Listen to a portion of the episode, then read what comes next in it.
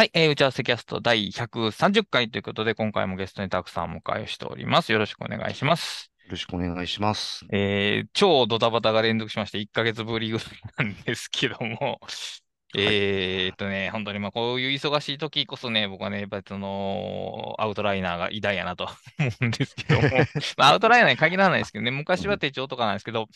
ちょっとこう、あれですね、えーっと、模試を担当せなあかんイベントがちょっと先週に発生しまして、はいはい。でも、やらんなんのとかもう山のようにあるわけですよ。ありますね。本当ありますよね。で、とりあえず。自分でやるとびっくりしますよね、本当。何をせなあかん、一番最初にしたことはやっぱりね、そのワークロールを開いて、その今日の日、その日の気づき書いて、もうとりあえずそのやるべきこと、自分のタスクとして振り返ってくることを、まず列挙すると。で、うん、そのうちが、それぞれの開構想に、えっ、と、どんなことをしなあかんのかとか、補佐的なメモ的情報を、まあ、一通り書き上げるという、もう、情報整理とかタスク管理の基礎的、基礎の基礎みたいな話ですね、これって。はい。そしたらやっぱりね、やっぱちょっとこう落ち着くというか、あの、うん、全然何も一つ、物事は一つも前に進んでないですけど、まあとりあえず、ああ、こういうことで心の段取りができたなという感じがあって、で、えっ、ー、と、僕の場合、そこから、あのー、物事がかそこにガタついたら、スクラップボックスのプライベートなページ、僕と奥さんが共有している、その、暮らした系ページっていうのがあるんですけど、はいはいはい。そこにその個別のトピックとかを作って、えー、コピペして貼り付けて情報整理して、で、ワークフローにを閉じるっていう感じで、まあ、2つのツール、アウトライナーとノートっていうのを使い分けて、まあ、なんとなく情報整理を、タスク管理と情報整理を進めているという感じでしたね。うん。で、やっぱこう、変な話、あの、これぐらいができたらもう十分だなという、これ以上の機能ってもう別にいらんよなとは思うんですよ。はいはいはい。アウトライン的に整理してて、で、まあ、その、ある程度関連情報をリンクでまとめておけるものがあれば、それで、その、日常のライフにおけるインフォメーションの扱いって、まあ、これだけで事足りるし、そのやっぱその、いわゆるデータベース的にとかタグつけてふんぬんかんぬんっていうのは、ちょっと言い方悪いですけど、もう趣味ですよね、もうあれは。はい、はい、あの悪くはないんですけど、うん、その日常的な切実さの対応よりもちょっと高機能すぎるかなというのは、こういうのをやってて思いました。そうですね。あの、そういう趣味的タグとかつけてる余裕なくなりますもんね。なくなる、そうそう。とりあえず、頭を整理してやるべきことにやるっていうことに限定されて、だからまあ、それがまあプリミティブというか、原初の情報整理であって、そこにさえ対応できたら、あとはもうどんなツール使っててもいいし、で、まあ、その趣味的に情報整理するっていうのは別に全然よくて、その盆栽をするとかっていうのと同じことですかね。そういうそういう趣味の一環として 情報整理するっていうのは別にその悪いことでも何でもないんですけど、多分それはその行為というか、なんていうのな、パフォーマンスそのものにはあんまり関係しないかなという気がしますね。はい、はい、はい、はい。あまあ、そういうところで、まあ、そういう基礎的なところを確認できたっていうのは、まあ、ある意味で良かったなっていうのと、あと、まあ、ニュースが、ニュースっていうか、ほえー、放置してた間に起きたことがいろいろあって、あと、えー、エエヴァノートが別に潰れたわけじゃないんですけど、えっと、アメリカとかの開発者が、なんか一旦全員クビになって、で、開発が、うん、えっと、本社、買収の元のとこが、の開発資源が集まってヨーロッパ拠点シフトになるということが、まあ、ちらっと書かれてて、で、それが、どう火がついたんか知らないですけど、まあ、エヴァーノートが危ないみたいな話がちょっとネットとかでなってて、はいはい、で、まあ、みんなその別のツールに作り、移動しようみたいなことが盛り上がってたんですが、あの別に潰れるわけではなく、うん、はい、開発資源の置き場所が変わったということなだけですし、いや、まあ、もちろんそれは、あんまり良くはないことですけども、えっ、ー、と、モバイル系のソフトを扱っている会社なんですね。その買収したと、はい、なんとかスプーンで、なんと、すげえ曖昧な、覚え覚えられないんですけど。で、あの、エヴァーノートが、その、今、この超不不況、不、不、んなんや、えー、不人気を生んでいるので、バージョン17なんですけど、バージョン9と10ってもう別のアプリケーションなんですね。はいはい、で、10以降っていうのは、いわゆるその Web の HTML、CSS、JavaScript 的なものでアプリケーションを再構成しているので、言ったら Web アプリの一環として捉えられるんで、もともとのその買収した会社が Web アプリを開発しているんであれば、まあ、そのお全然違うことをプログラマーの人がやらされるってことは多分ないでしょうし、で、あの、もう10に至るまで、その最初のフィルからここに至るまで、もうエヴァーノートって迷走しまくってるんで、はい。言ったら、もう今更変わっても何も変わらん、もともと混乱してたから、変わったところで新たな混乱が引き起こされることはなく、だから状況としてはそんなに変わってないかなと、まあ個人的に思うのと、あと、もうこれ以上別に機能増えなくていいよなと 思っているので、僕としては。はい。あの、AI 検索っていうのが発表されてて、まあ、それは楽しみなんですけど、なんか、ノートに新機能を加えるとかっていうのって、もう別にい必要ないというか、ある程度もう最低限必要なものは完成されきってる気がするんで、言ったらもう、こういう基本的な機能、メン機能とそのメンテナンスと、あとそのまあ AI 的な検索っていうのが増えるぐらいで、あの、ある意味ちょうどいいというか、あの、これから開発者バンバン増やして、高機能路線で打倒農場ですとかって言われるよりは、まあ、この辺、こじん、こじんまりとし進んでいってもらった方が、むしろ僕はお金払う価値があるかなとは、ちょっと今のところ思ってます。はい。大体、なんか、打倒なんか他のものにな なってから瞑想をし始めたんだよね。そうそう、んエヴァーノートも、そのワ、ワード、オフィスか、オフィスシリーズのライバルになろうと頑張らはって、で、いろいろ機能をつけたんですけど、んまあ、結局じゃあ他の人、そのユーザーがワードとかを使わなくなったかっていうと、まあ別に普通に使ってるわけなんで、そうなんですよね。うんあの、そういうスタンダードなものを置き換えようとする野心はもちろん素晴らしいんですけど、まあ、ツールを迷走させかねないということは、まあ教訓としては言えそうですね。ですね。はい。で はい。えっと、まあ、あの、びっくりした話題の二つ目が、その、まあ、ツイッターなんですけども、ツイッターじゃなくなったということで、あの、えーだいぶ前に、その、アイ、鳥のアイコンが柴犬、え、犬かなんかになったみたいな、ちょっと紹介しまして、まあ、あれはすぐ、すぐ、ちょっと後々戻ったんですけど、えーこのね、えードメイン含めても、ツイッターという名称がなくなり、まあ、X というサービスになるということは、もうこれエイブリルフールでもなんでもなく 進んでますし、もう、あの、ツイッターの窓を開くとアイコンが青い鳥じゃなくて、X になってくるので、えっと、なんでしょうかね。まあそんなことになるんやっていう、まあ、その、ある意味驚きやけど、まあ、そのマスクされたらこういうことすんねんなっていうことの半分納得というか、あの、で、まあ、名称が変わることは別にいいんですけど、あの、あ ID 名、アットマーク X っていう、誰かが別々に持ってたアカウントがあったらしいんですけど、それがなんかもう、なんか利用規約に書いたくからっていうことで、勝手に没収されたらしく、うんそれはちょっとプラットフォーマーとしてはいかがなものかという意見がありまして、そうですよね。うん勝 手に取られるわけですからね。しかも、お前らが勝手に名前書いといてって話ですからね。うーん、なので多分これが一番最後の、あの、ツイッター別れを告げる一番最後のポイントになるんじゃないですかね、ここが。そうですね。うーん。ね、あと、なんか、ブランドとはとか、なんかこう、いろいろ 思いますね。思いますよね。うん もう今まで積み上げてきたものとか、まあだから既存のユーザーはどうなってもいいというような感じ。まあ彼にとってはほんまに趣味の話なんかもしれないけどね、自分で楽しく遊んでるおもちゃなのかもしれないですが、まあでもやっぱりいろんな人が参加して、まあコンテンツとか作ったりアプリとか作ったりして、ここまで成長してきたものを、まあ一瞬で無に返すというか、まそうですね。新自由主義の極みみたいな感じの人ですけども。うん。ね、まあでも本当そういうツイートをこうタタイムラインの上に流すだけじじゃないものにしたいというはい。ことなんでしょうけど、だからこそ、そんな不安定な信用できないものにそれ以上のことを誰がするのかっていう話はありますよね。そうですね。でしかうも、ん、い一時期そのレイオフというか、開発者を大量に、その、レイオフした後にまたこういうことやってるわけで、それ現場多分ものすごいことになってるんだろうなと思うんですけど、でしょうね。うーん、まあだから僕としては、一応な、その、この X 騒ぎになるまでは、まあどうやっても Twitter を使おうとは思ってたんですけども、ちょろっとそろそろ真剣にその、えっと、ブルースカイかマストドンかに本拠地というか、本拠地を移してこっちが別、別荘とかに意識、意識とか認知の中でそういう移り変わりがなんか起こりそうだなという気がしてます。そうですね。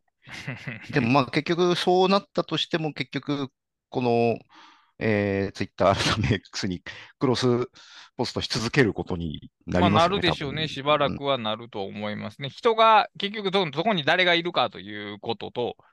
と、まあ、加えて言えば、まあ、えっと、ビジネス的な話をすれば、そのプロモーション効果の高さっていうところがあって、でも以前ツイッターはそれは高いわけなんで、そうなんですよね。うんまあ、守備でボソボソつぶやくだけなら別に、あの、もうブルースカイで多分僕的には満足なんですけど、まあ、広告効果とかっていうことを仕事の辺で考えたときに、さすがにツイッターを無視するのはあんまり得策ではないっていう、まあ、その考え方そのものがもう資本主義に毒されると言言われれば、まあ そうなんですけど、こっちとしても日銭を稼ぐっていうことは結構市場命題なので、まあそうですね。ね簡単には捨てられないし、もっと言うともう半分ぐらいは愛着の問題ももちろんありますので、タイムライン。僕、やっぱ SNS っていう窓を開いたのが Twitter なので、まあ、極力最後まではまあお付き合いしたいかなと思っているところです。はい。はいえー、で、さっき上にしようか。えーっと、僕が新しく開いた、えーっと、ナレッジワーカーズというサイトで、まあ、極力週1回ぐらい何か仕事のみたいにコンテンツを書こうかなと思ってて、で、最近、ワークフローウィー入門という、えーっと、はいはいはいはい。連載というよりは超巨大なコンテンツを追記的に書いていくという形で、もう今でも相当長いページになってるんですけど、を書いてまして、でもやっぱそのワークフローリーの入門っていうまあ、本はあるんですけども、えっと、ウェブサイトでパッと見たときに、そのページ1枚見れば、まあなんとなくわかるっていうページがなかったので、まあ自分なりに、まあ書いているところなんですけども、あのー一応入門のページなので、えっと、僕が普段使っているワークフローリーとは別に新規のアカウントを、まあ、作ってみようかなと。で、なぜかというと、ワークフローリーって全部が一つなので、その。お試し用の、例えば、えっと、なんや、ダイナリストの場合って適当に新しいファイル作ったら、はいそれが新しいページにななるじゃないですか。でも、はい。ワークフローリーって、その全部が含まれてるんで、僕が使ってるものが必ず表示されてしまうんですよね。そうなんですよね。だから、新規アカウントを作ったら、なんか、そ僕が作った時はなかったんですけど、サンプルのアウトラインが入ってたんですね。あ英語で書かれた。ほうほうほう。で、えっ、と、ホーム直下になんか1個あって、その下に解項目が3つ含まれてるのがあって、解項目のその3つの一番下が結構ボリュームのある文章という感じで、まあこういうもんですよっていうのを最初に示してくれるものが、新しくアカウント作ったら、まあ、えー始まる、そこで、そこの状態から始まるらしくて、で、まあそれを起点に操作説明をしていくページに、えーなっております。で、あのーごくナチュラルに説明を始めたら、い一番最初が、えっと、ズームやったかな、ズームの説明をして、うんぬんかんぬんで、で、操作説明の最後が、えっと、インデントになったんですね。はいはい。でよくよく考えたとこれ、多分普通逆というか、インデントから多分説明を始めると思う。そうだと思います。でも、もともと項目があるから、インデントをわざわざ説明しなくても、そこにアウトラインという構造があるのではいはいはいは、いまあ説明始められたんですけど、はい。結局、アウトライナーの様々な機能って結局インデントが起点なんですよね。当たり前ですけど。はいはいインデントがあるから、下位項目があって、ブロックの移動があってということができて、で、普通はインデントから説明するけど、逆にそのズームとか、えーこ下位項目の開閉っていう、これって便利だですよねっていう話をした後で、うんうんこれを作るためにインデントがあるんですよはいはいはいはいはいな説明の構造になったんですね。これ多分僕が普通にやったら、あの、この逆、この順番にはならなかったと思うんですはいけど、はい。これは結構合理的な説明の仕方やなと、こう、書き終えてからいや、それそうですね。うんうん。あのーでも確かにだからそのワークフローイーから入って素直に説明するとそうなるかもしれないんですよね。うんうん、なるほどね。生地、その、僕なんかが典型的にそうですけど、その従来のアウトライナーの頭が はい生地あるんで、どうしてもインデントして折りたたんで入れ替えるんですようんうんっていう話になるから始まっちゃうんですけど、WorkFlowy の場合はね、その、そ、ズームから入る順番が正解かもしれないですうね。ん、そうですね。でまあ、こういうのって便利ですよねって、これするためにインデントがありますよっていうことを、その、いろんな機能の根幹になるものとしてインデントを示すって、先にインデントを説明すると、なぜこれをするのかっていう説明はいが多分、実感としては多分湧かないとはい。思思うよなというのをちょっと自分で書きながらまあ思ったのが発見でした。それはね、ありですね。確かに。うん。だから僕も、これまで読んだ中でこの順番で説明してるのは見たことがなかったので、ない、ないとう思う。うん。ん。なんか新しい感じになったなと、ちょっと今のところ思ってますね。それはね、結構盲点だったかもしれないとうん。思いました。そうですね。だからもう、もう全然、かそのサンプルがあったからそうなっただけであって、うん、そうか。まあそうやな。でもまあ、これがな、まあ、このいう形の説明が、まあ、あってもいいかなというところですね。はい。はい。で、えーっと、前回1ヶ月前に えー作家の仕事部屋という本が出るよというのをせ紹介しまして、で、まあ実際出て、まあ、買ったんですけど、はい。まだ、えっと、あんまり読めてないんです。み3人目ぐらいかな ?3 人目ぐらいをはい。読んでるところなんですけど、もう抜群に面白いですね。面白いですね。バス、面もう白いですよ。一人目はロランバルトでもうそこから面白いんですけど、まあ、その次の人も普通に面白くて、おこれがずっと続いていくのか今ちょっとワクワクしてるとこなんですが。面白いですよ。ねあ、で、やっぱうん。りあの、これがやっぱりその、たくさんのあのインタビューシリーズと通底してるんだな、その精神性がつながってるんだなっていうのはちょっと読みながら感じましたね。と、うん、そ そ、そんなすごいところとつながる。いや、まあまあ、あの、やっぱりその、なん、なんねやろうな。やっぱりその、個人のやり方を掘り下げはいてい。くっていう姿勢。はいはいはいはい。で、そこに、まあ、なんていうか、えー、どう言ったんかな。一般性とかを特に求めることもなく、まあ、はい。淡々とインタビューしていくっていう感じ。だから、インタビュアーの影がほとんどもう見えなくて、話してる人だけの形が浮かび上がってきて、で、まあ、知的生産という、こう、そやな、だからこう、どう進めるかっていうことに加えて、そこにどんな心情があるのかっていうところはを、ちゃん。とピックアップしているところがあって、うん。まあ、その辺の精神性は、あの、結局、現代でそういう本がないわけなんですね。なんか。そうですね。はい。らそこの穴が、う穴を埋めようとしている仕事なんだなというのをちょっとこの本を読んで思いました。なるほど。うん。まあでもそうなんですよね。こういう本ってないんですよね。ないですね。うん。ないんですよ。うん。あの、多分こういう本ってきっとつ作れないんでしょうね、きっと。うん。まあ、そうかな、多う分。ん。作れるのかな。そうなんですよね。こういうの読みたいんだよっていうのあるんですね。そうそうそう、こういうのを読みたいんだよというのは、そう、ありますね。こういうのを読みたいんだよというのがあって、では、そうね、まあ、今回のテーマは、そのノウハウ本についてというテーマでもうそのまま接続したいんですけど、こういうのを読みたいっていう気持ちは何な、何を求めてるんですよね、僕らは。ああ、だ、やっぱり、なん、なんて言うんでしょうね。その、まあ、ノウハウ本の定義にもよりますけど、そうですね、はい。なんかね、最初読み始めた頃は気がつかなかったんですけど、ノはい。ウハウそのものを知りたいわけじゃないんだろうなっていう、はい。うん。その、むしろ、そのノウハウを、その、そのノウハウを確立するに至った経緯とか、はい。それこそ心情とか、そしてそのノウハウを運用しているその時間の流れとか、はい。そういうものを読みたいんですよね。その。ような気がするんですよね。それで、それはなんか、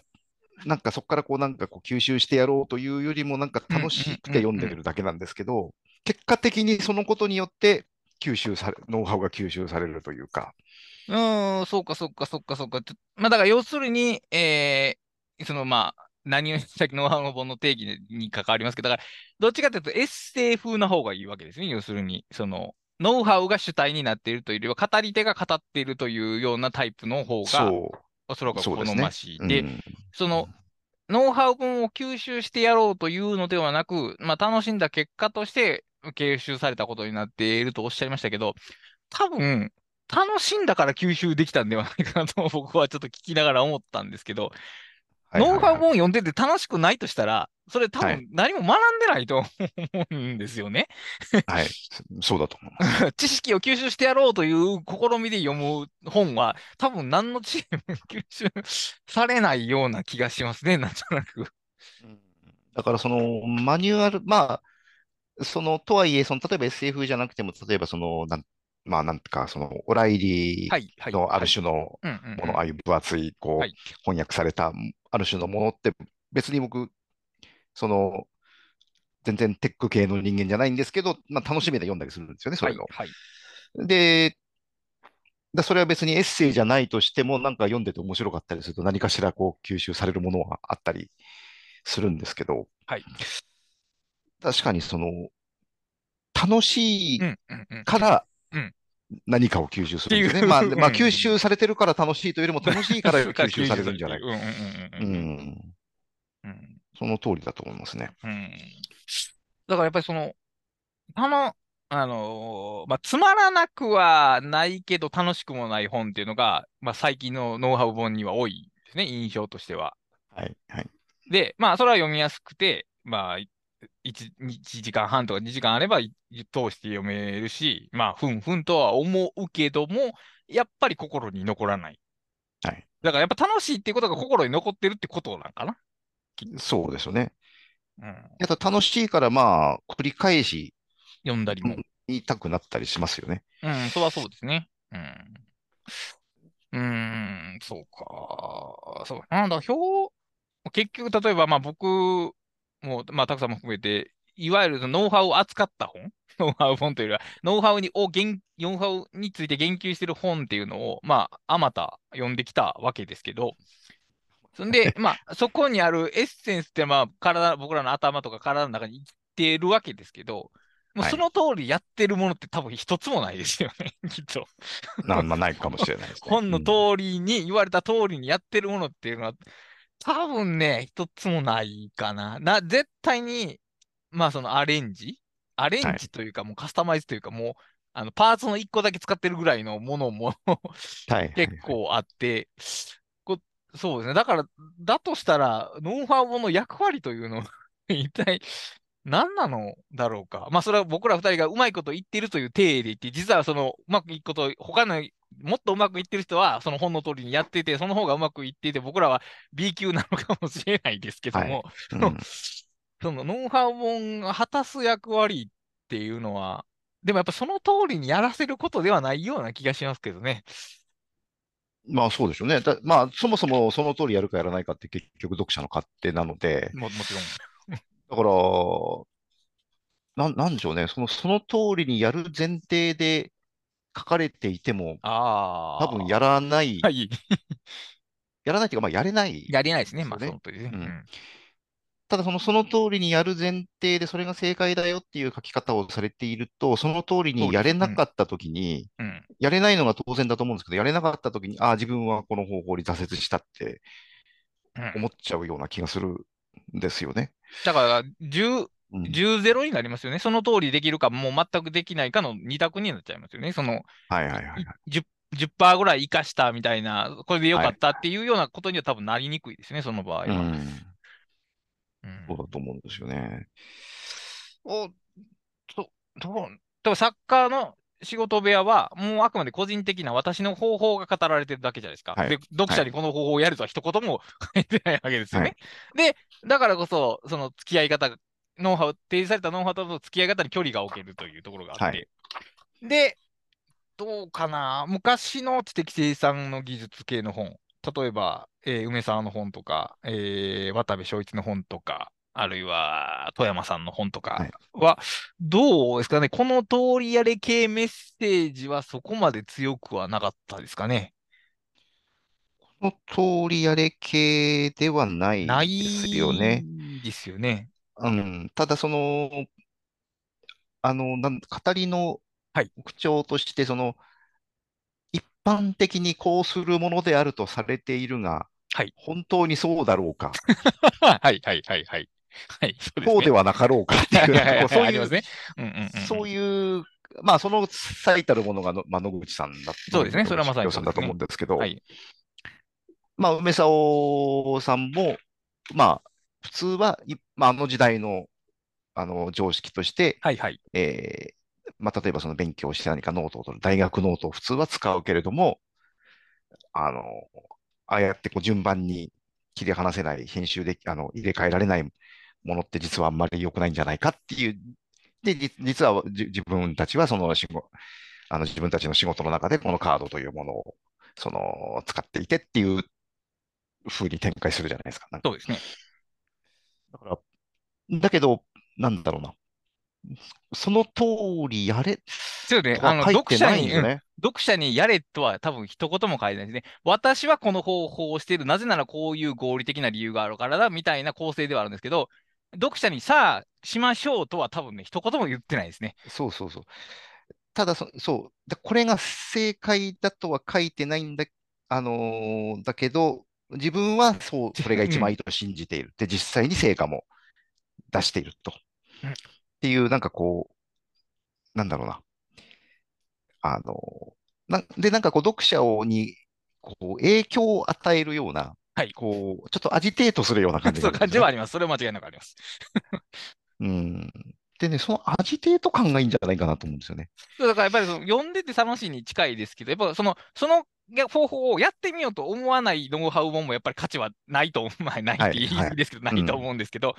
でも、その、思わす、うん、違うと思わせすぎるかな。いや、この方法をやりなさいという方、アジテートは多分ダイレクトすぎるんかな。てか、それはそもそもアジテートじゃないという可能性もありますけど、この方法をしなさいっていうのはそうむしろエデュケーションに近いかな。はい。うんエデュケーションね。はいはいはい。うん、だからアジテートとエデュケーションの違いがあって、やっぱエデュケーションは教育的すぎるというか、いあの、こうしなさいまで多分言っちゃってしまっている。うんうんうんそうすると、う他の方法が、他の方法に手が伸びないっていう、その方法、与えられた方法を改造することも、えーと、弁証法的に発展させることも できなくなってしまうという問題があるのかな。渡部さんとかも、例えばカードの使い方とかって紹介されてますけど、まあ、その前にまず自分がどんな風に勉強してきたのかとか、その留学してどうこうみたいな個人のヒストリーヒストリーの中に、まあ、こういう方法がを自分はやっているっていうところしか語ってなくて、で、はい。個人のヒストリーと結びついてるからこそ、別に読者はそこをどうするかは、まあ、まあ、裁量がこっちに任されるわけじゃないですか。はい。その通りやってもいいし、やらなくてもいいっていう。で、ですね。メタノートの紹介した富山さんも、まあ、私はこういう手帳を使ってこうやってると書いているだけで、だから全部自分、書き括弧付きの、これは私の方法ですっていうところは、あの別にあの文章には書かれてないですけど、メッセージとして、これは私の方法ですという保留があるんですね、必ず。はい。はいはいはい。そう野口さんは、もっと一般化を目指されたっていう感じがして、で、実際、あの、押し出しファイリングは、私の方法でそう、超えた普遍性があるんですね、あのはいやり方っていうのは。はい。それよりもっと後に行くと、こうやりなさいになるんですね、もう完う全に。ん。でそうですね。で、問題は、問題というか問題じゃないですけど、野口さんの方法は、ある種、抽象化された情報操作のモデルじゃないですか。つまり、はい新しいのを前に出すっていうだけのことであって。で、もっとその、2010年ぐらいの、いわゆるノート術本っていうのは、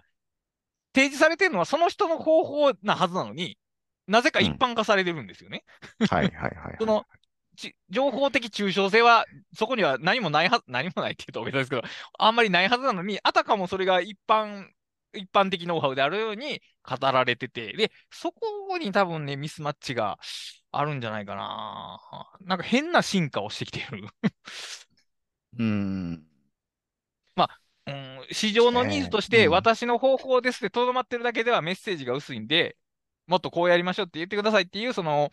エディテ、エディットが入ってるだけなんかもしれないですけど、まあ、ちょっとそれだから、いい踏み込みすぎかな、おそらくノウハウの提示の仕方としては。うんそうですね。だからその、な、なんて言うんでしょうね。その、個人的なノウハウはいをはい説得的に魅力的にはい描くことによって、読者がそれを一般化する。よむことで一般化していく。それで自分の中にその取り込んでいくっていうのがなんか理想な気がするんですよね。確かに。だからその、著者が一般化しよう、著著者がというか、その本の中で一般化しようとすると、よほどのことがない限り逆にこう、なんというか、伝わってこなくなるというか、まあ、それもありますねあ。のまあ、とか、その、一般化っていうか、その、いや、一般化っていう言葉は正しいのかそうです、うん難しいけど、まあ、他の人に使えるちいう、まあ、再現性もちょっと違うが、まあ、他の人にも通用する何かがあるというものを提示するための論拠が薄すぎるんですよね、結局。うん。はいはい、そのはい。例えば、さぞ似たノウハウを10個か20個持ってきて、ほら、これとこれは僕の方法と共通がありますよね、みたいなことを言ってくれたら、まだもうちょっとあれなんですけど、はいはいはい。なんか、ないんですよね。そういうのが、そういう一般化のための論拠が何もない。その、あたかも私、本を書いてる著者と読者は同じ属性の人やから、私ができたんだからあなたもできるみたいな、そういう感じなのかまあ、まあ、いろんなタイプの本はありますけど、るけど、はい。おそうなんですよね。で、まあでも、方法として魅力的なものがあることは事実だそれはと思うんです間違いなくけど、なんかその、こう、無駄が省かれていすぎて、無駄はいというのはその、あの本質じゃない部分が省かれていすぎて、結果的になんかこう、あの、なんて言うんでしょうね。こう、なんだろうな、その無駄がなさすぎるっていうことは、それは無駄じゃなかったんじゃないかっていう 気がするんですよね。無駄か無駄じゃないかの判断がちょっと厳しすぎるというか、厳しすぎる。う。うんん。うん。だから、そうです。だから、そうそう。最初の話に戻ると、ノウハウ本の役割が、ノウハウを伝えることだけじゃないとしたら、ノウハウしか載ってないのは、旧大点にはならないということなので、はいはいはい。まあ、コンテキストですね。簡単に言うと、周辺的な情報を含めて初めて、そのノウハウ本が読んだ人の役に立つとしたら、1から10までノウハウのことしか書かれてませんっていうのは、まあ、参考資料としてはいいですけど、はいノウハウを、例えば読んだ人が活かすっていう意味で言うと、まあ、だいぶ情報量が少なくなってしまっている。はいはいはいうん。まあもちろんだから、そんな、その、だらだらとした個人のヒストリーなんて読者は読みませんっていう、その編集的判断が働いて、そういう本になってるやもしれないですけど、まあおそらくその判断そのものがもう誤っている可能性がありますね。まあそうですね。だからそれを読者が読まないとすれば、それは多分ダラダラしているからであって、そのヒストリーを読まないわけじゃないんですよね。多分その、確かにそうや。なんかこう、すごいなんか胸が今痛かったです。ダラダラしちゃうんですよね、ヒストリー書くと。でも、でも多分自分はヒストリーが書いてあっても読むときは読む、うん読むんですよね。そうですねうん、それはやっぱり、あの、その作者が読めるよ、読めるように、読まれるように書いているから多分読めるんだと思うんですけど。ね。うん、そう。だからやっぱりそう、変な話、そのノウハウってノウハウの知識があれば書けるわけじゃなくて、むしろノウハウを読ませるための文章力がないと書けないという、書けないというか、読んでもらえるものが書けないということですね、これは。そうなっちゃうんですかね。うんまあだからその、なんか、なんかが、いやだから結局、どうなんやろな。言語化のうま、ノウハウ、その人がとノウハウをうまく運用してたとしても、まあ言語化がうまいか下手かっていうのは当然あるわけじゃないですか。はいはいはい。で、まあ、一つには説得的に書けるってこともありますし、まあ、論理的に書けるってこともありますし、読ませるように書くっていうのもその中の能力と一つであって、うんうんうんだからやっぱノウハウが優れてるからノウハウ本が優れてるとは ちょっと言えない。ああ、それはそうそうですよね。うん、それだから優れたバッターが優れたコーチになるとは限らないとか、優れた監督になるとは限らないみたいなと同じ話だと思いますけど、そうですよね。だってその結局そのノウハウだけが重要だとしたら、例えはいばこの作家の仕事部屋なんていうの、これって70年代の本だと思うんで、はいあの、70年代のテクノロジーのことしか書いてないわけじゃないですか そうでし。ょうね。はい。で、これじゃあ今読んで役に立たないか。あの、楽しみにしかならないかって多分そうじゃないと思うんですよね。ねその、今のそのデジタルの環境で書くときにも、おそらく取り入れられる要素は無数にあると思うんですよね、これありますね。だから、ただそれを、それが、ここに書かれているノウハウを直接、まあ、そうか、そうか。あの、はいはい取り入れるという意味ではないですよね。ないですねあの、うんどう考えても。うんそういうことなんですよね、多分。だまあ、読者が一回何らかの変換なりをかまして、まあ自分なりにそれを応用するっていう読み方さえできたら、まあ別にそれは何年前のでも、それこそもう平安時代とかの本でも 役立つはずですけど、だから、例えば本を作る人が読者はそんな変換能力はないだろうと。もうちゃんと答えを書いておかなければならないと思ってるとしたら、まあそのよさっき言ってたような本が出来上がりますし、で、結果的にそれは多分ノウハウを使えるようにはなってないという、うん、ノウハウを使うって、その書いてあることを真似することじゃないと思うんで、そうですね。まあ、それもありますけど、はい。うん、一部ですよね、きっと。まあ、特にその知的作業のそのノウハウっていうのは、おそらくだからそうじゃない、そういうものではない。その、えーテキストをマウスで選択して、こコントロール C を押すっていうのとは違うわけじゃないですか。そのはいはいはいそういうノウハウでは。はい。だ知的作業のノウハウっていうのは、その精神性とか性格とか気質とか置かれてる環境と深くコミットしてるからこそ、だからあの、それぞれの人に違いが出てくるわけじゃないですか。で、はい作家のお仕事部屋でも、もうみみんな違いますよね、言うてることが。みんな違います。みんな違いますね。うんだからと、これはこうなと、ノウハウがそのまま使えへんのは、もちろん当然のことであって、まあ、それはそう正常なことであって、だから変換しなきゃならないってことになるわけですけど、で、この作家の仕事部屋がいいのは、その、いろんな方法が並列的に列挙されてることなんですね。正解がないんだなっていうことが読んでて、すごくわかる、個人的なものなんだなっていうのがわかるんですけど、逆に、その、昨今のノウハウ本では、その、そういう列挙というよりは、まあ、たった一つのやり方 みたいなもので、ある種その神聖化するというか、はい。超越的なものとして位置づけることによって、まあ、この方法以外はダメなんだっていうことになると、やっぱり個人、自分に合わせたノウハウの作り替えっていうことが、まあ、しにくくなるということは、結局それはノウハウが使えないということになってしまって、本末転倒な、まあ、結果になるという。ね。まあ、ただ一つ忘れちゃいけないのは、ただ、例えば作家の仕事で言えば、もう、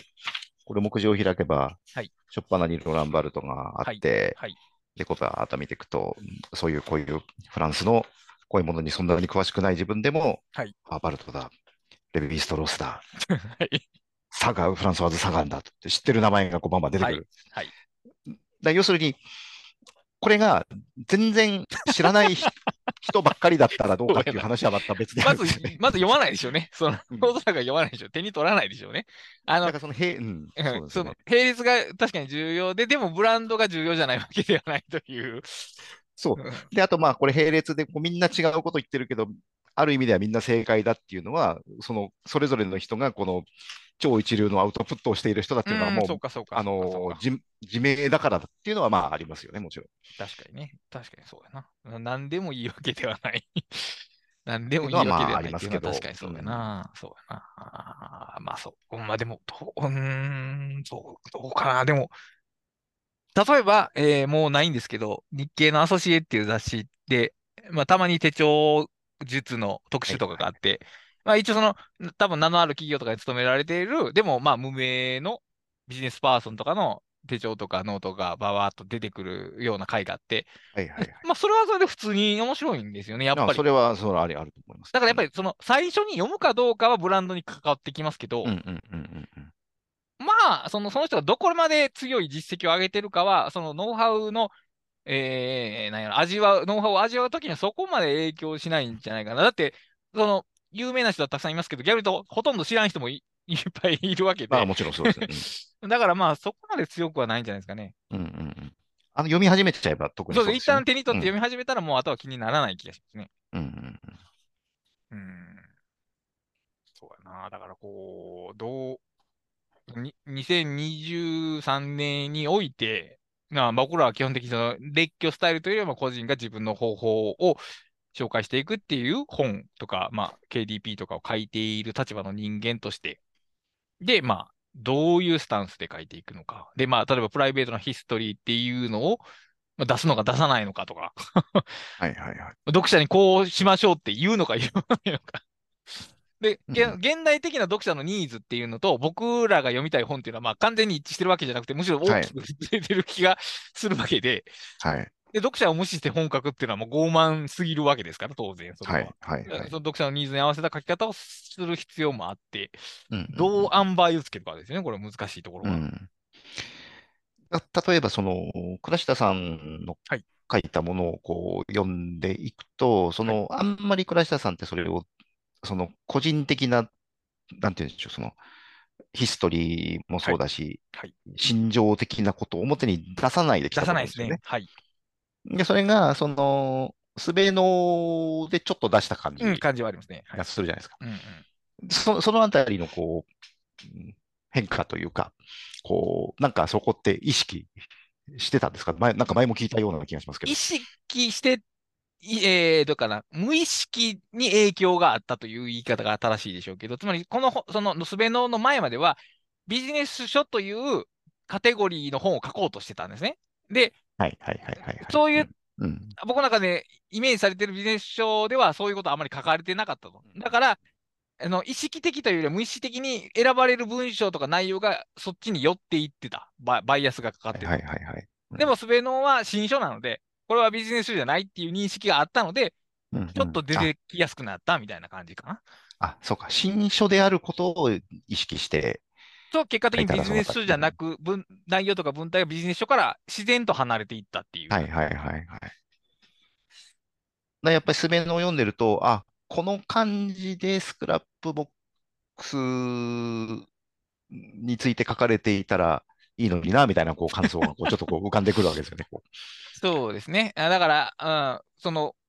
僕自身もノウハウ本をこれまでたくさん書き続けてきて、まあ、その書いた本にいろんな反応とかをもらえたりもらえなかったりした経験も含めて、あ、こういうところが良いのだなっていうのは、あの、ある程度分かってきていますし、もっと言うと、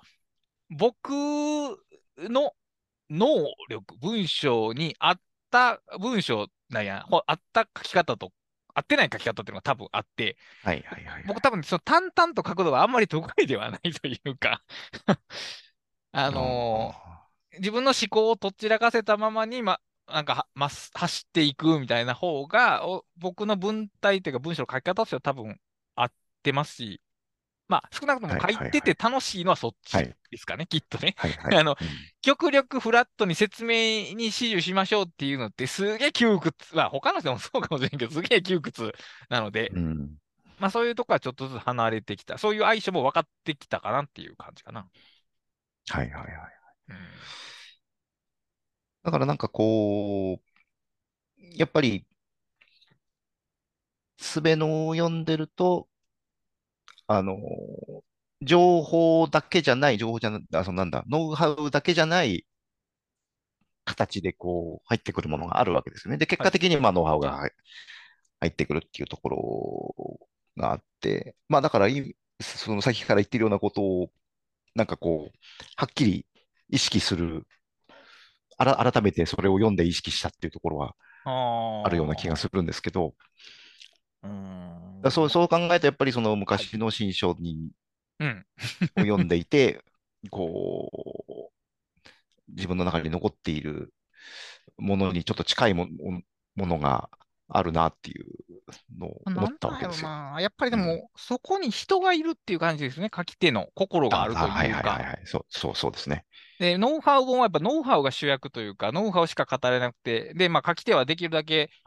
えー書き手の心情とかが、まあ、前に出ないように、メソッドだけが独立して歩けるようになっていると。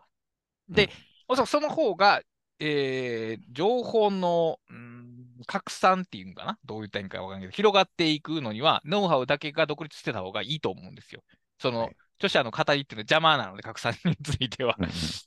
え最終的に例えば、適正な技術も、あの、まあカード法をいくら説明したところで、最終的にあの本を読んでくださいって言うしかないじゃないですか、もう。はい。でそういうのってあんまりそのネットとかのコピペの伝達には向いてないんで、その例えばもう3つだけで説明できるメソッドの方がはるかに電波力があるわけですけど、はい。はい。だから電波力があればあるほど、その本そのものの魅力が薄れていくっていう、そのトレードオフが多分あって、そうですよね。でもその3つのポイントで説明できる、できてしまうほど元の本を読む必要がなくなってきちゃう みたいなとこありますよね。はい。うん、それはうんそうですね。うん。だからその方が、その、に、認知はされますし、で、あの、こういうとはなんですけど、本って、まあ、買っても読まない人が結構、行さんいるわけですね。はいはいはいその話題だったら。で、売り上げ自体はそれで作れるわけですよ。はい。はい。だから、ある種う、ん商業的な成功は、とにかくそのフレーズだけでも広まればいいみたいなことがあるわけですよね。はい。はい。はい。そうか、そうか。でもね。うん僕らは目的としているものは、それ、まあ、ないわけじゃないけど、そこがファーストプライオリティではないので、まあ、できれば、まあ、読んでもらいたいし、読んで何か役立ててもらいたい。役立てるというと直接的すぎますけど、なんか読んでよかったなと思えるようなものを提供したいと思うので、ちょっとだから方策が違うずれてくるところがありますね、うんそこは。はい。はい。はい。だそう考えると、結局、その、まあ、やっぱり、現代においてそういうものが減ってくるのは当然といえばまあ当然だし、はい。えーそれを作り手が作っていくことも難しくなっていくというのもまあ当然といえば当然という感じではそうですね。ありますよね。まあ、商業主義、商業主義で商業出版の舞台では、よっぽどのなんかひねりがないと、そういう企画案っていうのはなかなか通らないとは思いますけども、もうまあ、例えばある程度年齢がいかれた編集者の方であれば、その僕らと同じような面白さを本に感じてくれて、で、それが世に出るっていうことはちょっとあるかもしれないですし、逆にもっと全然若い人、編集者なんでも、え、こんな形の本ってあるんだっていう再発見がある可能性も、なきには、なきにしはある。あの、はいはい。最近はそのレコードがまた売れてるみたいな話がありますけど、その、はいはい。やっぱりその、そう、昔価値があったものが時間が経ったかって価値が急になくなってるわけはなくて、はいうん ただ忘れ去られているというか見の、見過ごされているだけのことであって、いつでも再発見される可能性っていうのは、多分、うんあるんだなとは、ちょっと、まあ、これ希望ですけど、希望は持ってますね。うん。な、なんかそのノウハウ本、まあそういうジャンルがあるのかちょっとよくわからないですけど、ね。はい。あの、でもビジネス書っていうジャンルはあるじゃないですか。ありますね。はい。うん。で、なんかこう、微妙に、微妙にっていうか、こう、重なってるじゃないですか。はいはいはい。ああいうベン図みたいなものがはい結構重なってるじゃないですか。ね。はい。だから、そこのビジネス書であるかどうかっていうのは、なんかこう一つ、うん。そっかそっか。要素としてありそうですよね。そうか。だから、やっぱそのビジネス書のあのサイズで、あの売り場に並ぶ本やと、僕らがさっき言った本になりやすいというのは多分あって、だから、やっぱり新書とか文庫とかの方が、もうちょっとさ、内容的にも文体的にもひ開かれたものに、まあ、なりやすいのやもしれませんね。いやもう、いやもしれいや、ないと。もう、笑い、これ、わうんざわないでも、そのやっぱ最はい近のこの手の本は、やっぱりあんまり面白くない。前も言いましたけど、セカンドブレインっていう本も別に悪いことは全然書いてないんですけど、でも、はい面白くなかったですね。こその楽しくなかったか、さっきの言い方楽しくとうん、はいはいはい。まだバレットジャーナルは、その、著者の思いが中盤から出てきて、はいはいで、まあ、その自分がそこにどれだけ姿を重ねられるかは別として、あ、こういう心境でこういうのが出てきたんだなっていうのが分かりますから、なんか、その、ノウハウとの距離感とか、位置づけ方もできるんですけど、あセカンドブレインとかになってくると、ちょっと薄まりますし、How to take, えー、 Take Noteか、 Take Noteの本も、あれも結局、あの、著者じゃなくて、あのメソッドを開発したのは、あの、えールーマンルーマンね。はい。ルーマンが自分で書いた本じゃなくて、ルーマンの方法を、まあ、現代的に再構築した本で、ワン、はい。孫引きみたいな形になっているので、そこは一つありますよね。なんか、うちょ、例えば、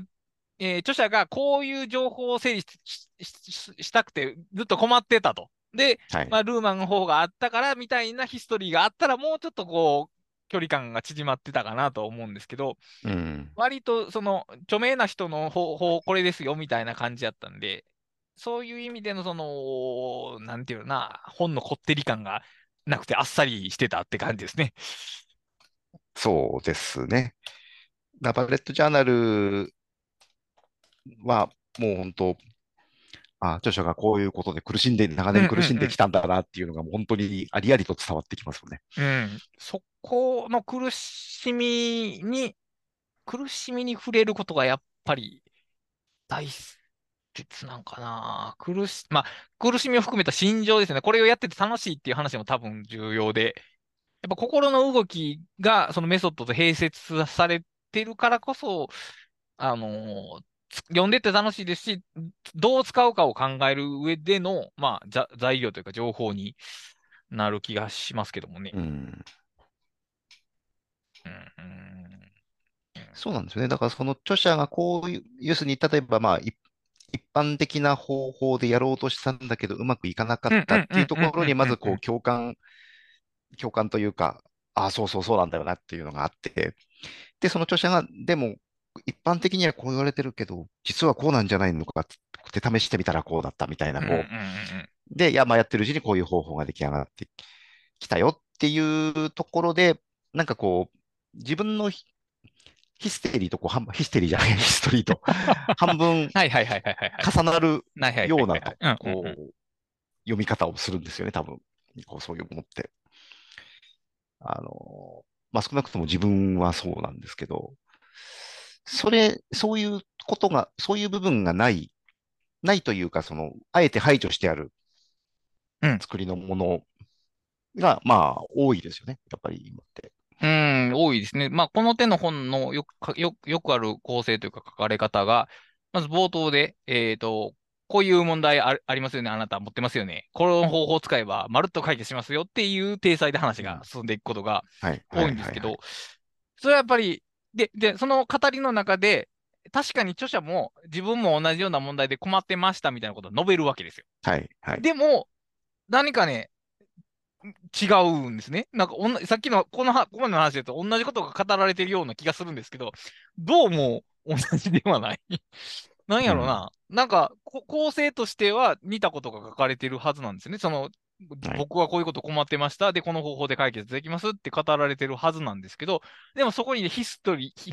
間違いない。ヒストリーは感じないんですよね。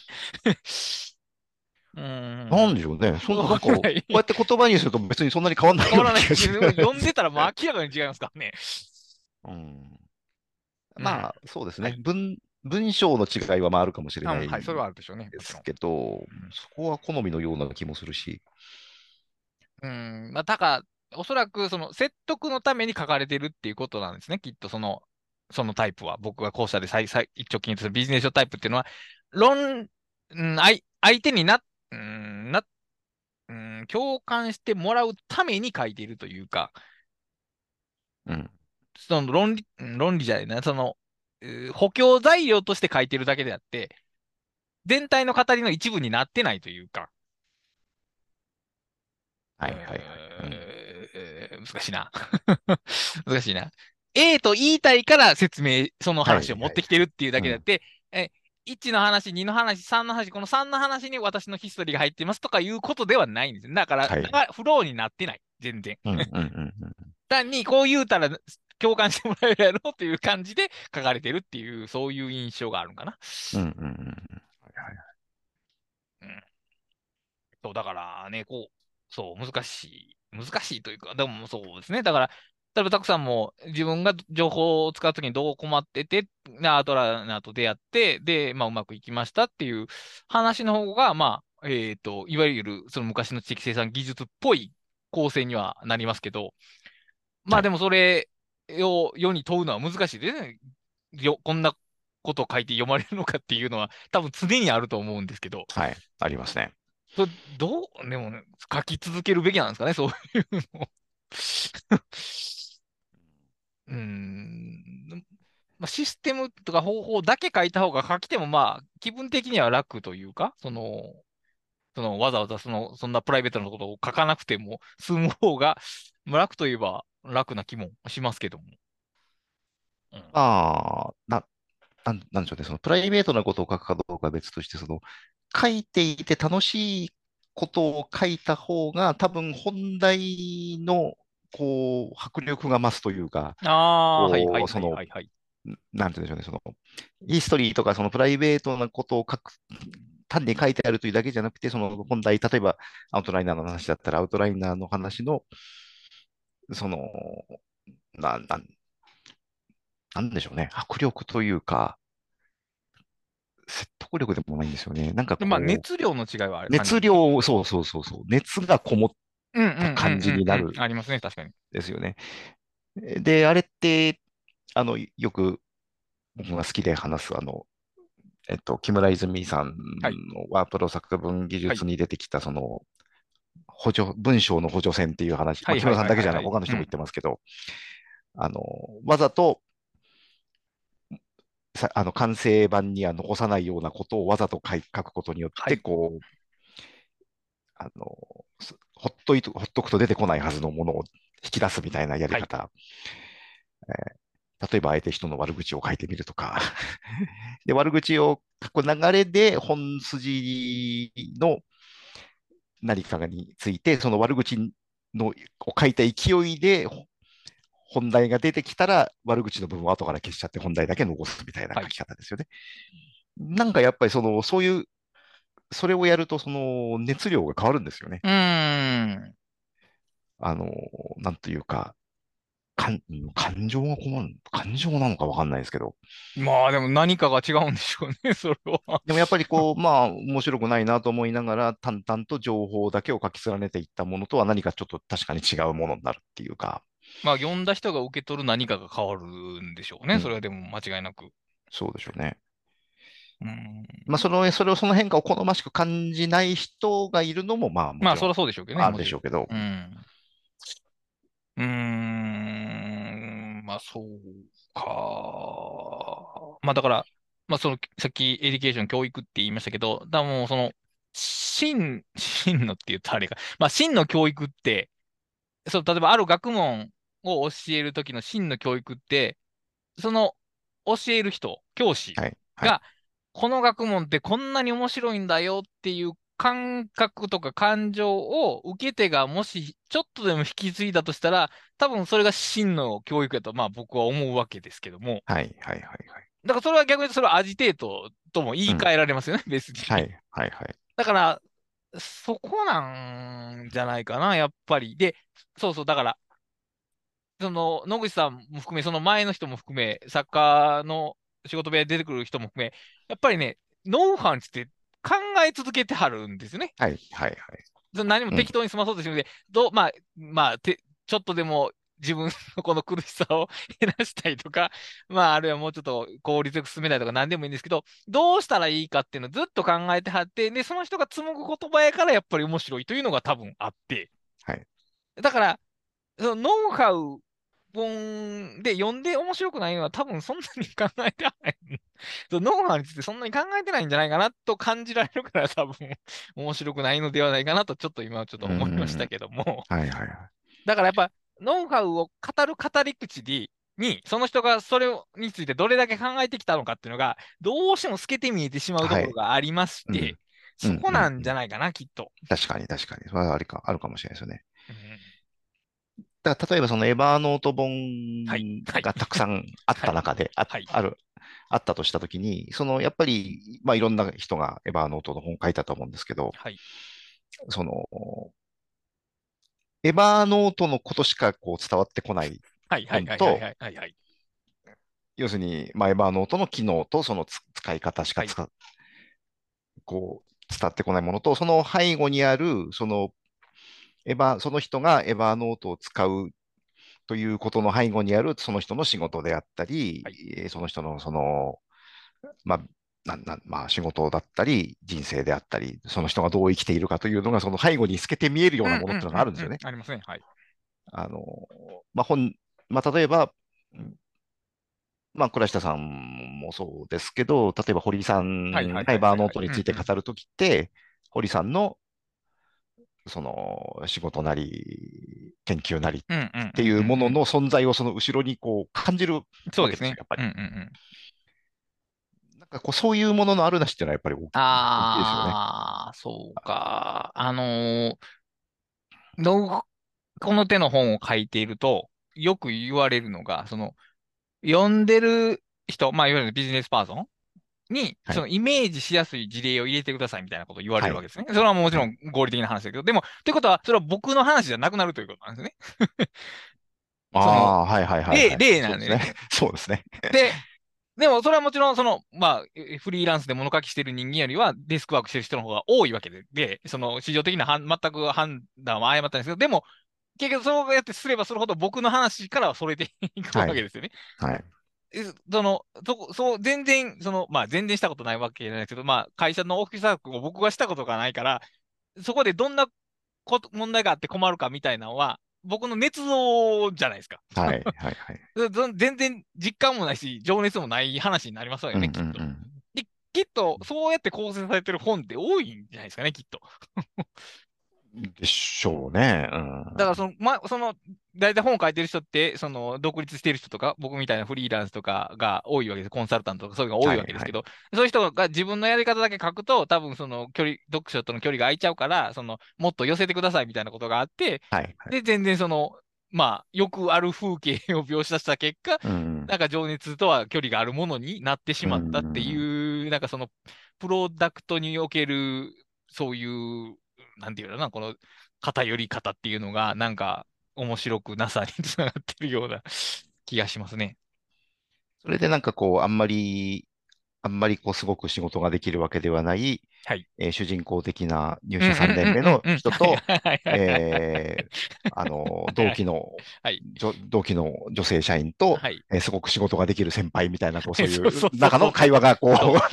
展開されたりするいや、もちろん。んだから、え、そうイメージしやすいのはいいと思うし、その、うん多分あ読んでて、ああ、あるあるって多分なると思うんですよ。はいはいはいでも、そこには、著者の情熱は多分1ミリも含まれてないというか、まあ、上手い人やったら含められるかもしれないですけど、大抵の場合は、あの、あるあるっていう共通理解のもとで書かれてしまって、その著者なりのそのマニアックなこだわりみたいな、そういうところはもうすべて削ぎ落とされてしまっている。うん。だから。はい。そうおそらく、だからそれによってそのの、そのノウハウがどういうものかっていうのは多分伝わるんですよ。ノウハウの情報。はい。知識としてのノウハウは伝わるんですけど、実践としてのノウハウに多分つながっていかない。はい。はい。だからここですね、だノウハウをつ、ノウハウを知識として伝えるのか、ノウハウを、えー技術、うん、実践として伝えるのか、まあ、実践的技術として伝えるのかっていうことの多分、位相の違いが多分ね、ここにありそうな気うがします。ん。なるほどね。なるほど。なるほど。うんだからまあこう、うん、そうやな。もちろんその、えー押し出しファイリングみたいに、その誰がやっても絶対同じになる構成？は全然いいんですけど、そのノウハウ的に、ノウハウの知識的にはい。伝えれば、まあ伝わる。というか、あの、本を読まなくても、その押し出しファイリングの説明した PDF3 枚ぐらい読めば、明日から多分実践はできると思うんですよ。はいあれば。それぐらい汎用性があるものですけど、でも、まあ面白くはないんですね。それ読んでても、その PDF を読んでてもうんうんうん面白くはないですしよくな、いアレンジとかも多分そこからはできない。ただ実践はできるけどというところで、まあ、とどまってしまいそうな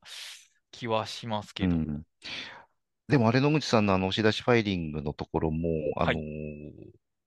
そのノウハウ自体の説明って5、6ページで終わそうってるんですよね。そうそうそうそう。だからそう、PDF で言うと本当3枚ぐらいで、うんそうほせ説明自体は成立するんですよね。で、その後何の話してるかっていうと、はいでも、こう言うと、あなたこう思う思いますよねそう。そうそうそう絶対こう言いますよねっていう話を、あのー手を変え、品を変え、そうですね。はい。こう言うとあなた絶対信じない、信じませんよねっていう。でも、実は、あのーちゃんと考えていく、考えていくと、実はこうなんですよっていう、うんその、ちゃんと合理性があるんですよと。うんうん。まあ、なぜなら、その、なんでしょうね、あれで言ったら、し使う書類の8割ぐらいは最近使ったものだから、だいたい、あの、押し出しファイリングのその手前側のなんかうんうんうん15個ぐらいのファイルの中にあるみたいな。はいで確かにそうかもしれないなとお思わせられるわけですよね。はいはい。で、そこは多分 PDF に入ってないんですよね、その部分はね。なるほど、なるほど、なるほど。うん。だから、でも実はその、その押し出しファイリングの有用性が本当に読者の心に焼き付くのってその、その部分だったりするんですよね。ああ、僕がね、多分、一番、あのー読んでて、ああ、そうだなと思ったのが、あのー押し出しファイリングって、別にインデックスしないじゃないですか。で、まあ、右から探していくっていうことで、あの、そのイメージとして本当にこれで情報整理できるのかなっていうイメージがあって、で、野口さんはその、一番端から端まで見ていっても、まあせいぜいこれぐらいしかかからないよってはいはいはいいうさ、その一番最悪のケースを述べてはるわけですね。うん。でも、あ、そうか。端から端まで別に探してもいいんやって僕はその時思ったわけです。うんなんか、情報っていうのはパッと見つけて、さっと取り出せなければダメだってはいいうはいはい感覚が、まあ、最悪泥臭いことをしても端から端まで出したら必ずあるよっていう話がされてて、で、そこがなんか、あ、あ、この方法っていうのはちゃんと実践的なんだなっていうのをちょっと思った記憶があって、だから、ノウハウそのものにも、やっぱりその、彼が実践の中で経験してきたこととか、他の人に説明して突っ込まれたことみたいなことを 含めて初めてその方法論の全体に触れられたなっていう感じをちょっと今でも覚えてますね。そうなんですよね。そこも多分 PDF には入らないん入らないですねよきっとうん。あ、そうそうだ。平均アクセスタイムっていう言いそうそうそうそう、そういうことですね、要するに。そうそう、その完璧に整ファイリングで整理された、完璧に整理されたものに比べれば、パッと出てこない場合はあるかもしれないけど、でも最悪端から端まで探しても、まあこのぐらいしか時間がかかんないし、何よりもそ、そこでぜ舐めるように全部探して、もし見つからなかったら、それはないってことだんですよっていう。っていうね、そうね。うん、だからもうそれ以上探さないないでいいんだっていうことですよね。だから結局、あの本のタイトルが超整理法で、押し出しファイリング法じゃないんですよね。で、結局その。超整理法っていうのがそさっき言った完璧にすべての情報にアクセスする時間を最短にしましょうっていうことではなくて、情報の普段使う8割を最速で見つけられたらいいじゃないですかっていう整理についての考え方の転換やからこそ、あの本が超整理法っていうタイトルになってるわけですけど、そう、そうですね。だから視点で言うと、やっぱりそのノウハウそのものも一個上のことを語ってますよね。はい、ああ。営利とは何かについて語ってるわけですから。うん確かに確かに。だからやっぱ視野が広いですね、全然うん。うんうんうん。そうか。なんか一個上の階層ですよね、そこは。うん、だから例えば KJ 法もあれ発想法ですよね、タイトルが。結局発想とは何かを法の本じゃないですもんね。発想とは、は何かを語ってるし、知的生産の技術もカード法じゃないですからね、知的生うんうん情報整理法っていう全体像を扱ってるんで、だから昔の方は絶対ノウハウを一個上の視点から必ず見てたっていうところがあって、そこはなんか、やっぱりその土俵の大きさを感じますよね。なんかね、これ、この話、なんか以前も同じ話をしたような気がすごくするんですけど、はい。あのーでもその時もなんかね、その一個上の階層っていう話出てきたような気がするんですけど、はい。あれですよね。あのー二度三度同じ話をして同じ結論になるってことは多分そうなんですね、きっとね。いや、でもこれは重要なことだと思いますよ。それは。うんあの、あの、違う結論が出たらそれはそれで良いで良いですしそうそうそうそうそうで同じ結論が出たらそれはかなり強、つまりえーか角度が高まったというか、うんおそらくそうだろう度合いが高まったというか。うんいや、多分そうだと思うんですよ。うん。同じ話中身するのって結構重要だと僕は思いますいや、重要、いや、重要ですよ。で、で、はいまあでも、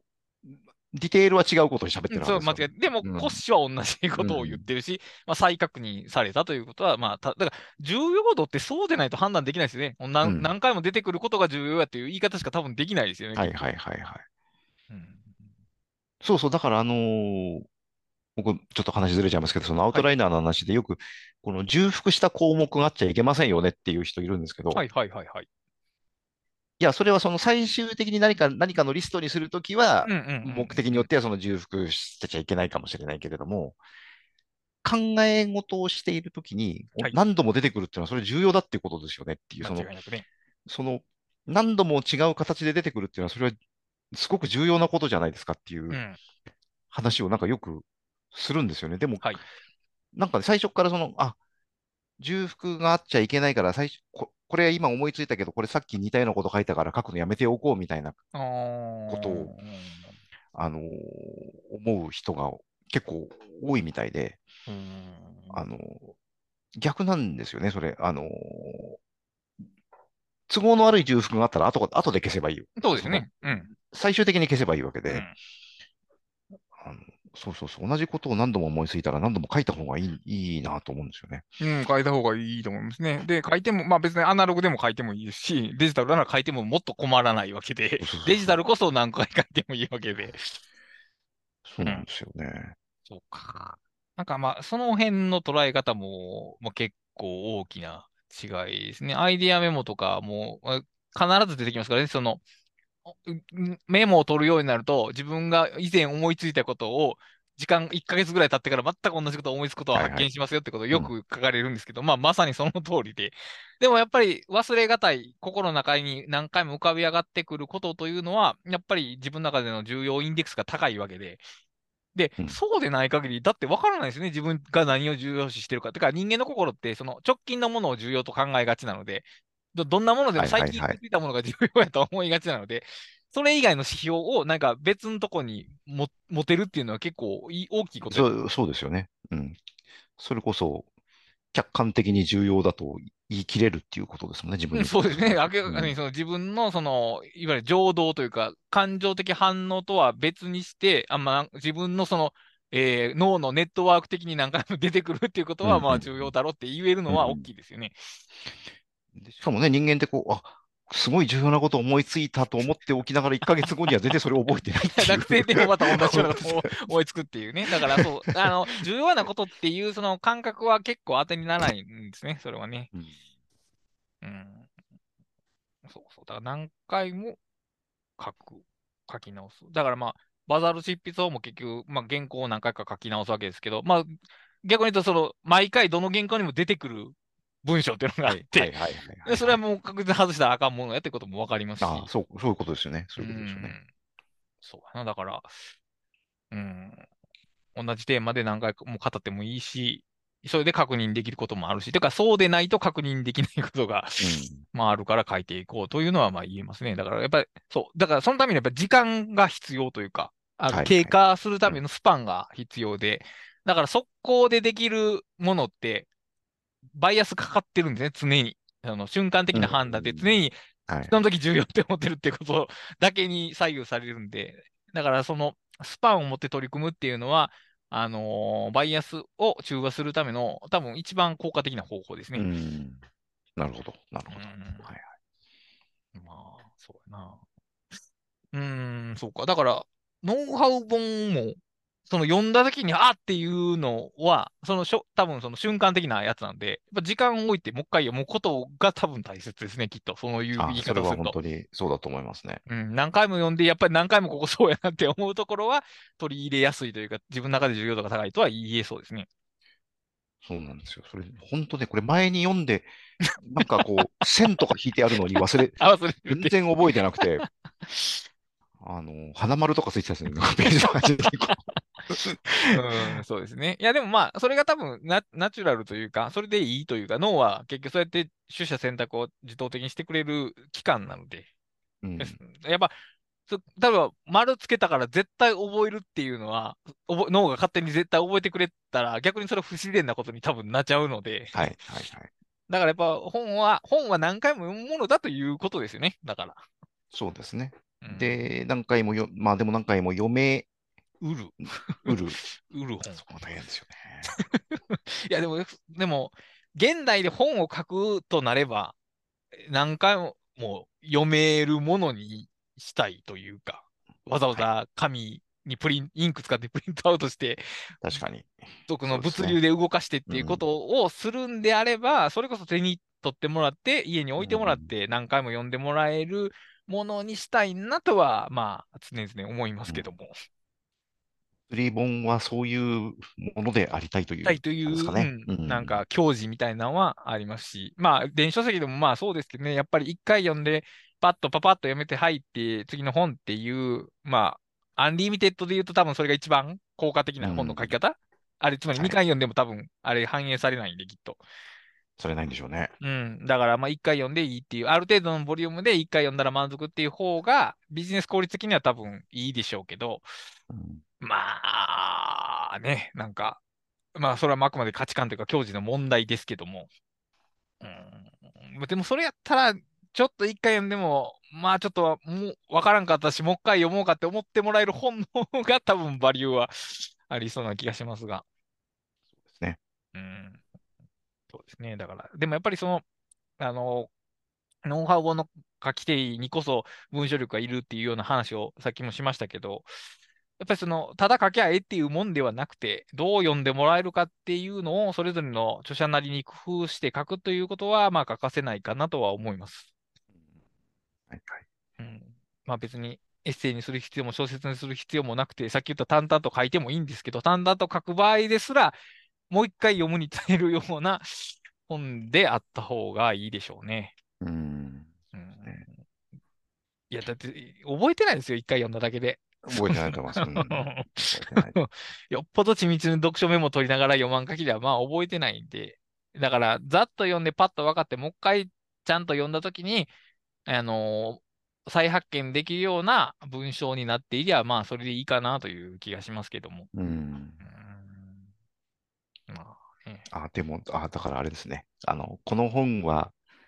また読む、何度も読み返すと思うみたいな感想って一番、はいまあ、嬉しいですよね。そうですね。う。うんん。うん、そうですね。本当に何度も読み返してもらえるかわかんないですけどわかんないけど、もう一回読もうと思ってもらえただけでもうバリューですよ、うんそれはね、やっぱり。本当そう、それはそうだと思いますうね。ん。うん。なんかまあ、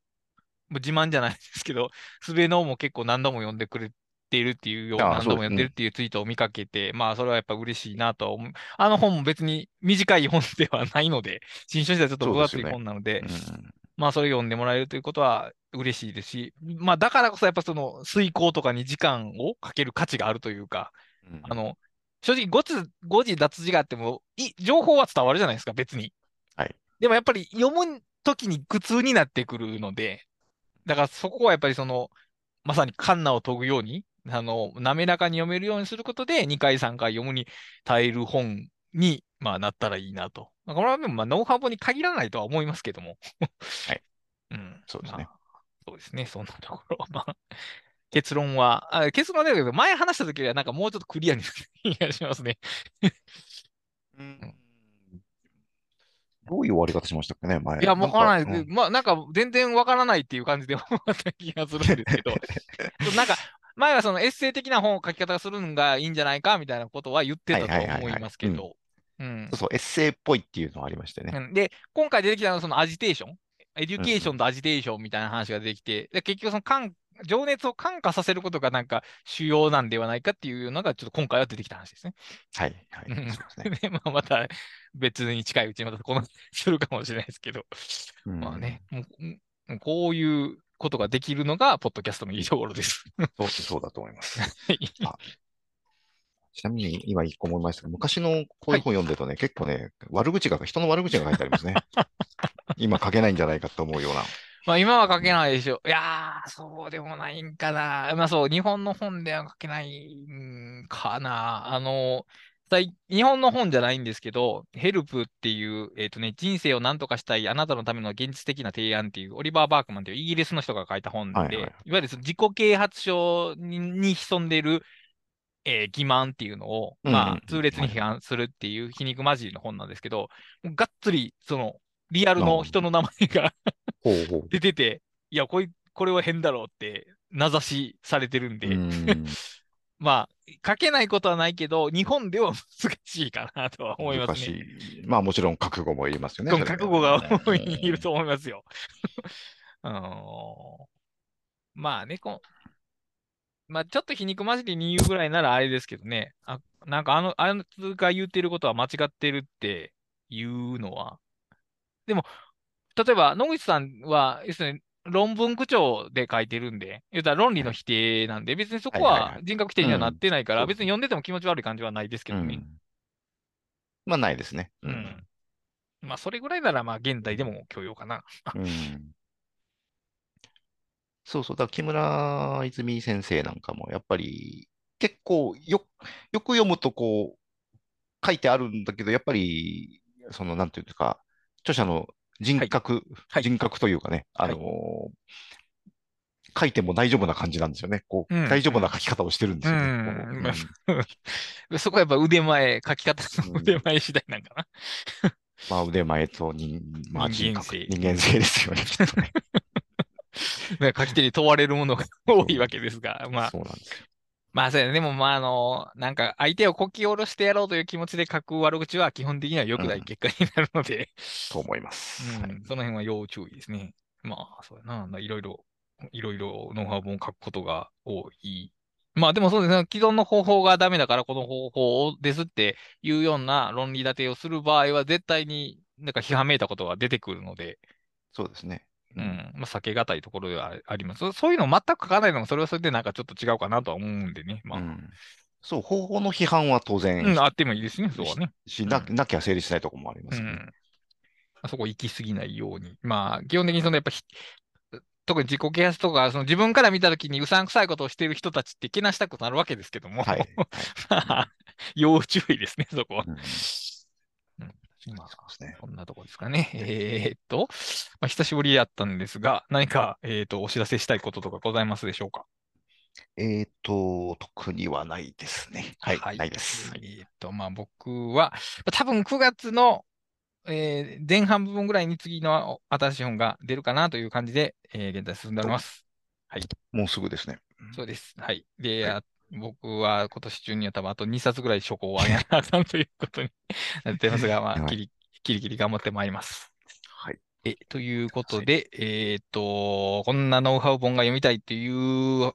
感想を多分前の時も募集したと思うんですけど、今回もハッシュタグ打ち合わせキャスト、ひらがなで打ち合わせ、アルファベットキャストまでいただければ、クラスターがチェックしたいと思いますけども、もしかしたらツイッターもそろそろ危ないんで、別の感想の場所も考えた方がいいと思いますが、まあ、現状はまたハッシュタグでいただければと思います。はい。というわけで、今回はこれまでにしたいと思います。お疲れ様でした。お疲れ様でした。